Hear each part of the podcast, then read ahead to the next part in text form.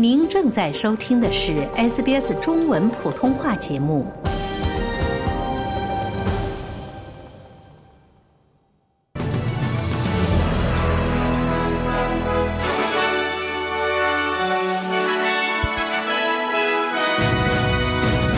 联邦议会复会生活成本和原住民之声是主要议程。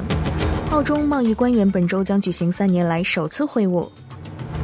美国击落疑似中国间谍气球，中方表示不满。巴基斯坦前总统穆沙拉夫去世。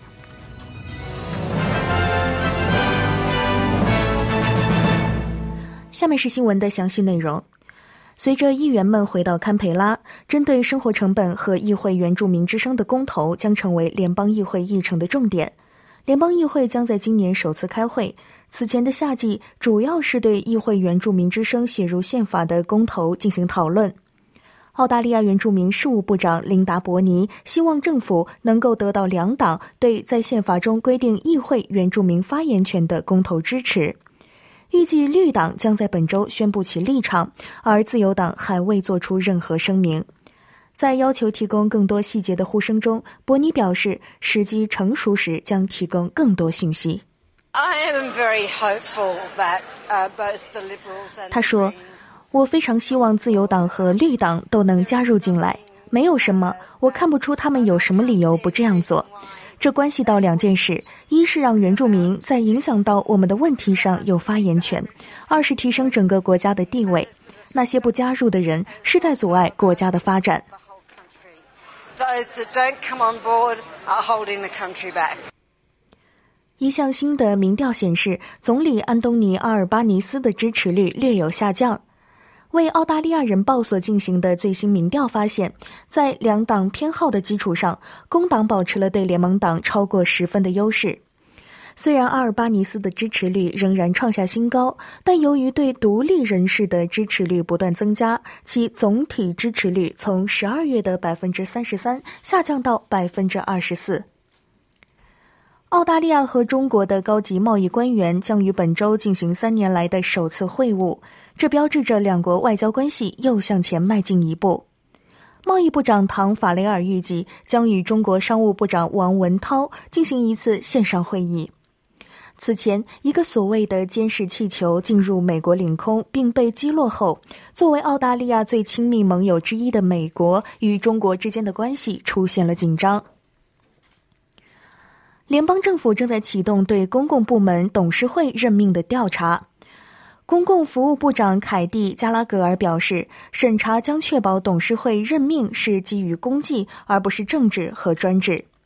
审查还将侧重于澄清公共部门董事会的作用、进入董事会所需的技能和标准，并使招聘更加透明。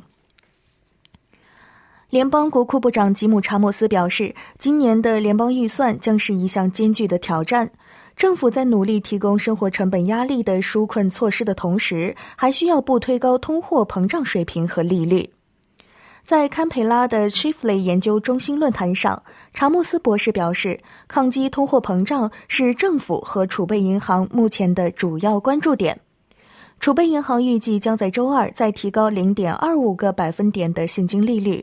而目前百分之九点六的通货膨胀率是储行加息的主要考量因素。上周，查莫斯博士在《The Monthly》杂志上发表了一篇有争议的文章。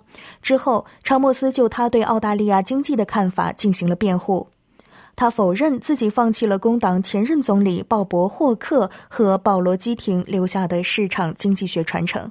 I'm not turning my back on markets. I call them in the. 他说：“我不是在背弃市场。”我在文章中称，他们是一个强大的、积极的工具。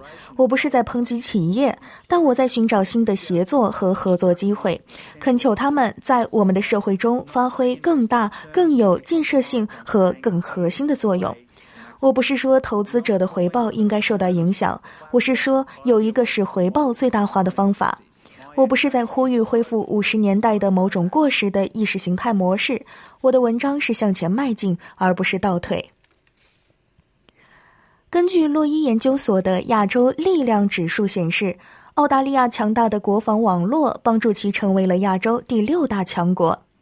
该指数通过一百三十三项指标评估了亚洲的权力平衡，包括军事能力、经济关系、外交和文化影响，以及复原力和未来资源。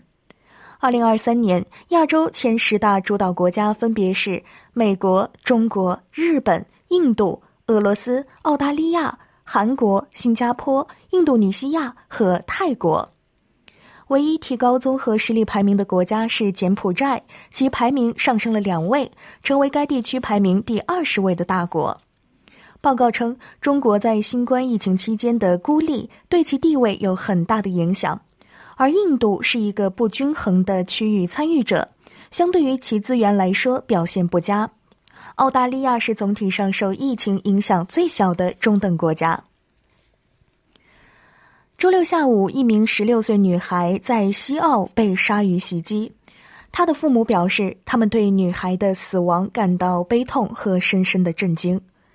斯塔拉贝里与朋友一起从一辆摩托艇上跳入斯旺河，与一群海豚一起游泳。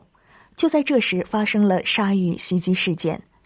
在一份声明中，女孩的父母苏菲·贝里和马特·贝里表示，他们的女儿是一个充满活力和快乐的女孩，是一个有爱心的人，是许多人的挚友。西澳渔业部长多恩·佩奇说：“当局正在继续调查哪条鲨鱼与袭击有关。” We do know that bull sharks, particularly. 他说：“我们确实知道公牛鲨的确会进入河口和淡水河流系统，所以很可能是这种情况。但现在确定这一点还为时过早。”墨尔本东南部的一座佛教寺庙发生火灾，目前火情已被控制。周日晚间，大约八十名消防员对位于 Springwell 南部的维州佛学明月居士林的大火作出反应。附近郊区处于观察和行动警告之下，目前还不清楚事故原因。您正在收听的是 SBS 中文普通话节目。听众朋友们，再来关注更多国际方面的消息。乌克兰总统警告称，由于俄罗斯攻击加强，乌克兰东部前线的局势越来越艰难。泽连斯基表示，莫斯科一直在向顿涅茨克的三个争议城镇部署更多部队，包括巴赫穆特、弗勒达和利曼。他警告称，随着莫斯科在经历了数月的挫折后，试图获得一场重大战重大战役的胜利，乌克兰军队的形势正在变得愈发严峻。美国在其沿海地区击落一个疑似间谍气球。中国表示强烈不满和反对。该气球在过去几天穿越美国之后，被美国军方在南卡罗来纳州海岸击落。中国外交部随后发表声明称，使用武力是明显的过度反应，违反了国际准则。中国保留采取进一步行动的权利。美国现在将回收气球的碎片，这可能会透露更多关于该气球正在收集何种消息的信息。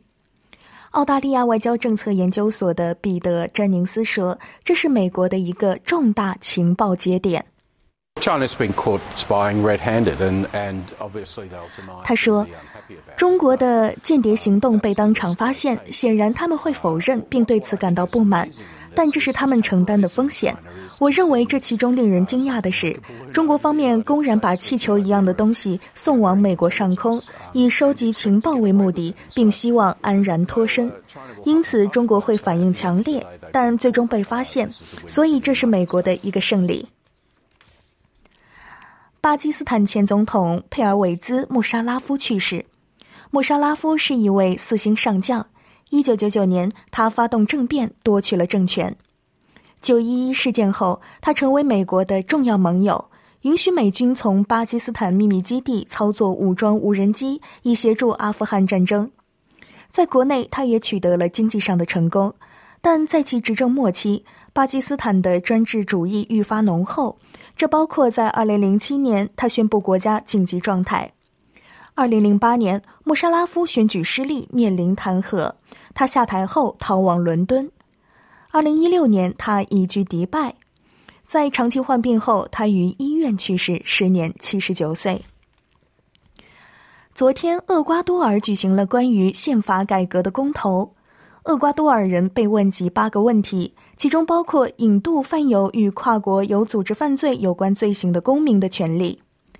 八十年以来，引渡厄瓜多尔人一直是非法的。总统吉列尔莫·拉索还希望公投能允许进行改革，减少立法机构的数量，打击非法采矿，并对保护环境的人进行补偿。他赞扬了公投的组织工作。他说：“对厄瓜多尔人来说，这将是一个伟大的机会。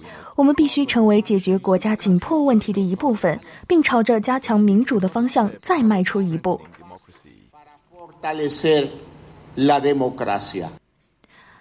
据报道，伊朗最高领导人哈梅内伊赦免了数万名与近期反政府抗议活动有关的囚犯。伊朗国家媒体报道称。为了纪念1979年伊朗伊斯兰革命，没有受到间谍罪、谋杀或与破坏国家财产有关指控的囚犯将被赦免。人权组织称，伊朗至少有两万人在抗议活动中被捕。去年九月，伊朗年轻的库尔德女子马萨阿米尼在警察拘留期间死亡，引发了全国范围内的抗议活动。格莱美奖项颁奖典礼将于今天在洛杉矶举行。澳大利亚组合鲁夫斯进入了提名名单。该乐队凭借《On My Knees》入围最佳舞蹈电子音乐专辑和最佳电子舞蹈录音奖。流行音乐组合 A.B.B.A 和歌手碧昂斯也进入了最终获奖名单。接下来，我们一起来关注澳大利亚元的汇率。在国际货币市场上，一澳元兑换零点六九零美元，一点零九三新西兰元。同时，一澳元可以兑换四点六七六元人民币，五点四一六元港币，二十点六九三元新台币。新闻节目的最后，再来一起关注全国各主要城市今天的天气情况。悉尼多云，最高温度二十八度。墨尔本多云，最高温度二十一度；布里斯班晴，最高温度三十一度；堪培拉以晴为主，最高温度二十九度；阿德莱德晴，最高温度二十九度；珀斯多云，最高温度三十度；达尔文可能有暴风雨，最高温度三十三度；霍巴特多云，最高温度二十二度。